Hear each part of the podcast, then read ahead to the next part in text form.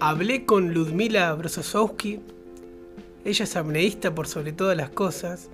Escucha bien, puede estar 5 minutos y medio sin respirar bajo el agua y nadar hasta 142 metros en subacuático. Le preguntamos qué significa ser apneísta en la Argentina, cómo educa el cuerpo, a la mente, cómo regula las emociones. Los invito a escucharla. Subí el volumen. Hoy, 10 minutos con Ludmila Brososowski.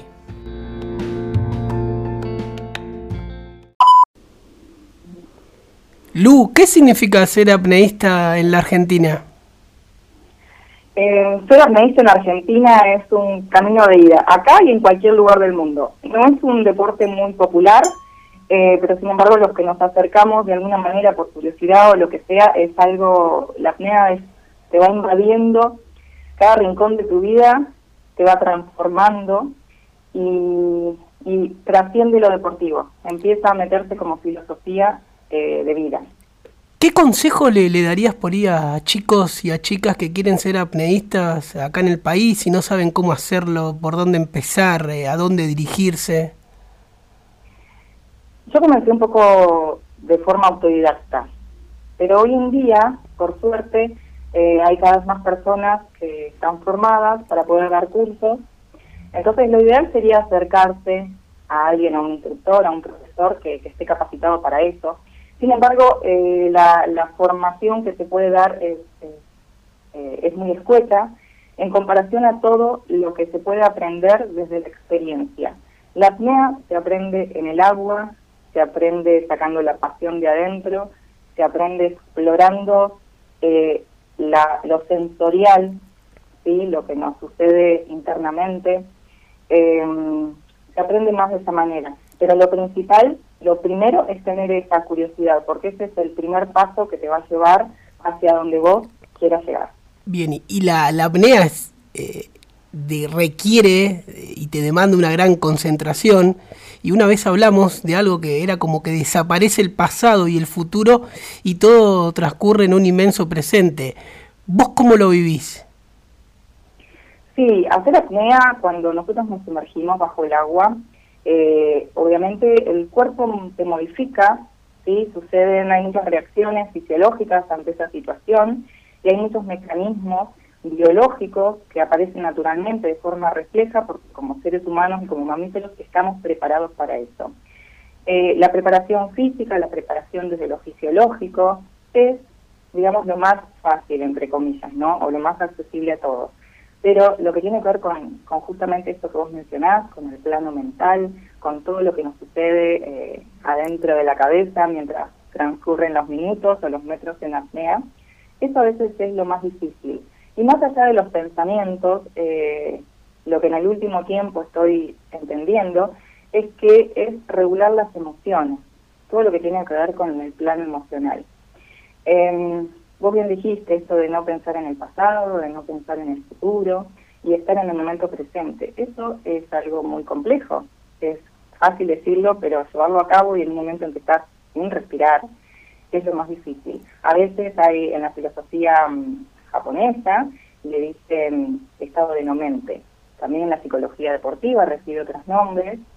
Eh, pero es simplemente estar en el aquí y en el ahora, eh, y llegar a eso es un proceso muy largo de autoconocimiento, de todo esto que yo decía, de explorar eh, sensaciones, todo que, lo que tiene que ver con los cinco sentidos abajo del agua.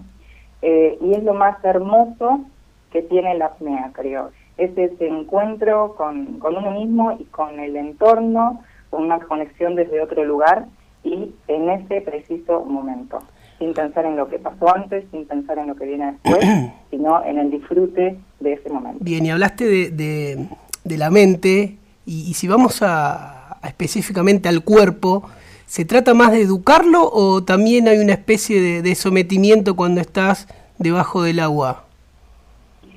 Un poco y un poco. En realidad podemos decir que la apnea se puede hacer desde lo recreativo, entonces uno busca más que nada que sea un momento relajado, eh, de disfrute y no llega a lo que se llama la fase de lucha, esto de lo que vos hablas de sometimiento.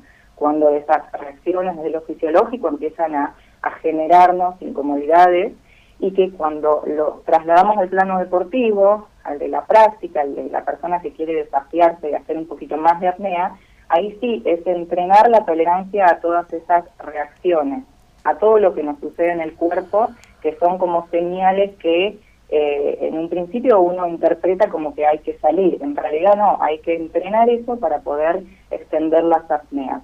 Pero es una elección, es una elección personal de quién quiere estar en esa fase relajada y es algo muy lindo, yo a veces simplemente entreno eso como un momento de meditación activa, por ejemplo, y después, bueno, por supuesto tengo mis, mis momentos de entrenamiento duro donde tengo que atravesar la otra etapa y es pura fase de lucha, que se le dice. Bien, vos eh, das muchas charlas sobre toda tu experiencia, lo que es ser apneísta en Argentina. ¿Qué contás? ¿Cómo percibís la mirada de los otros? ¿Qué te preguntan y, cómo preparás esas temáticas y esas charlas?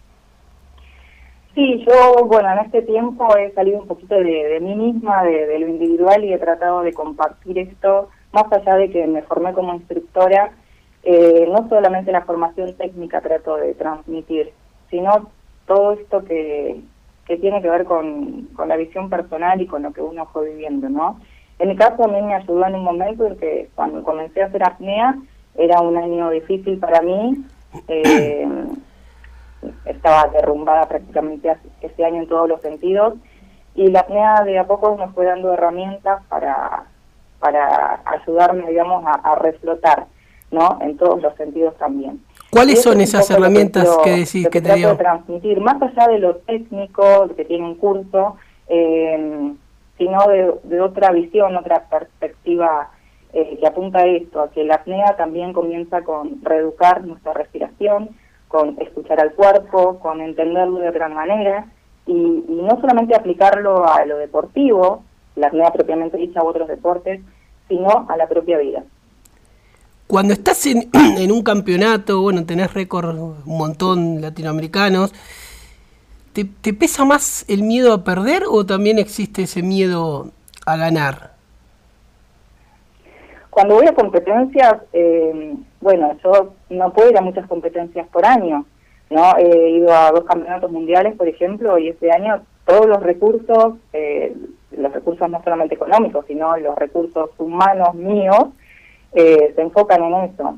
Entonces, mm, el miedo a perder no es exactamente el miedo a perder, sino que tiene que ver con las reglas, ¿no? propias del deporte, que ante determinadas situaciones, si te descalifican, por ejemplo, no podés continuar, ¿sí? Eh, digamos, en la competencia. Entonces uno se, cuida más por eso. De todas maneras, creo que con el tiempo he ido madurando también como deportista.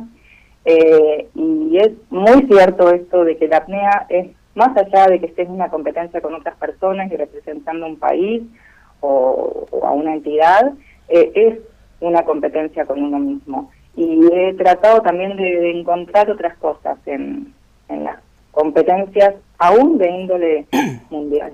Bien, y en esa competencia con vos misma, ¿cómo imaginás que, seguirá respondiendo tu cuerpo ante todas estas situaciones límites? Eh, bueno, eso lo estoy poniendo un poco en práctica ahora, ¿no? Después de tantos meses sin agua y de de una situación muy diferente a la que hemos vivido en cualquier momento de nuestra vida, porque a veces he estado sin entrenar y después he tenido que volver después de dos o tres meses, pero no nunca, nunca tanto como ahora. Y es increíble cómo el cuerpo eh, rápidamente se adapta, porque he pasado años haciendo esto, entonces tiene memoria. Por supuesto que cuesta volver al agua, ¿no? Pero también la apnea tiene algo eh, muy interesante, que es que la edad no te limita todo lo contrario. Si bien la juventud tiene ventaja, obviamente, en lo deportivo, por la fuerza, por la rapidez de recuperación y demás, la edad, yo tengo 43 años, también tiene su ventaja en un deporte como este, donde uno eh, es lo contrario de cualquier deporte. Necesitamos bajar la descarga de adrenalina, necesitamos relajarnos, necesitamos enfocarnos, concentrarnos. Entonces la edad también eh, te da la ventaja de que el metabolismo es distinto, suele ser un poco más bajo, más lento, especialmente en las mujeres tenés esa mirada diferente, eh, asimilás todo de, otra manera, ¿no? Entonces trato de, pensarlo así y realmente no, o sea, no en muchos momentos se me ha cruzado por la cabeza el, dejar de competir, pero más que nada por esas cosas de, burocracia y todo ese desgaste que a veces tiene ser un deportista amateur y, que a veces se hace difícil. Pero por el lado del amor que le tengo a esta actividad, no, no, voy a, continuar hasta que sea viejita. Bien, Lu, última pregunta, pues se llama 10 minutos con... Eh, ¿Para hacer qué cosa le agregarías 10 minutos eh, al día? Para mm, estar más con mi familia. Muchísimas gracias por tu diálogo y por invitarme y a los oyentes a reflexionar. muchísimas gracias a ustedes y un gran saludo para la provincia de La Pampa.